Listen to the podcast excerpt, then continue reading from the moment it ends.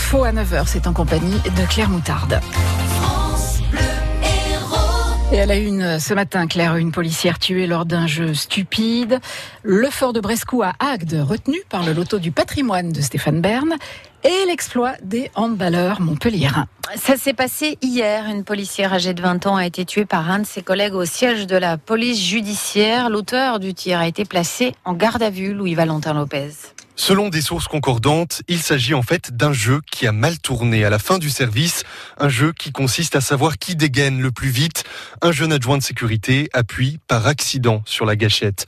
Selon le syndicat Unité SGP Police FO, la jeune policière est alors touchée en pleine tête, une femme d'une vingtaine d'années qui faisait partie de l'unité de surveillance du tribunal de grande instance de Paris. Il y a des témoins, les faits se sont produits devant plusieurs collègues. L'homme s'est vu retirer son arme, il a été placé en garde à vue. Il va faire l'objet d'un suivi psychologique, tout comme ses collègues. De son côté, le parquet de Paris a saisi l'IGPN, la police des polices. Le Boeing 737 MAX mis en cause après le crash en Éthiopie, un crash qui a fait 157 morts dont 9 Français. La compagnie Ethiopian Airlines, considérée comme l'une des plus sûres au monde, suspend tous ses vols avec cet appareil. Même décision prise hier par la Chine. Fort, euh, le fort de Brescou, choisi par le loto du patrimoine. L'emblème d'Agde est fermé au public depuis 2005, trop dangereux avec euh, des pierres qui tombent. Mais la bonne nouvelle, c'est qu'alors que les travaux commencent aujourd'hui, le loto du patrimoine chapeauté par Stéphane Bern l'a choisi pour pouvoir bénéficier d'une aide financière. Le chantier était attendu depuis des années. Il y avait urgence à intervenir.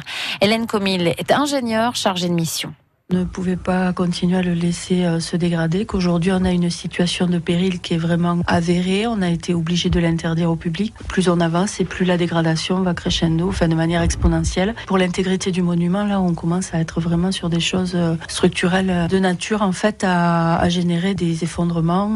Enfin c'est vraiment l'intégrité même du monument qui est en, en question. Quoi. On a donc une dégradation au niveau des pierres qui sont attaquées, on a également un délitement des joints donc en fait, en gros, on a des murailles qui tiennent de moins en moins bien, qui sont toujours autant attaquées par les intempéries. Et donc on a des problèmes aussi d'évacuation de remblais à la mer par des trous qui se sont faits dans le socle rocheux. Donc euh, on a vraiment aujourd'hui une structure qui est de plus en plus attaquée et donc euh, de plus en plus fragile. Alors cet investissement s'élève à 120 000 euros, mais cette première enveloppe sera bien insuffisante.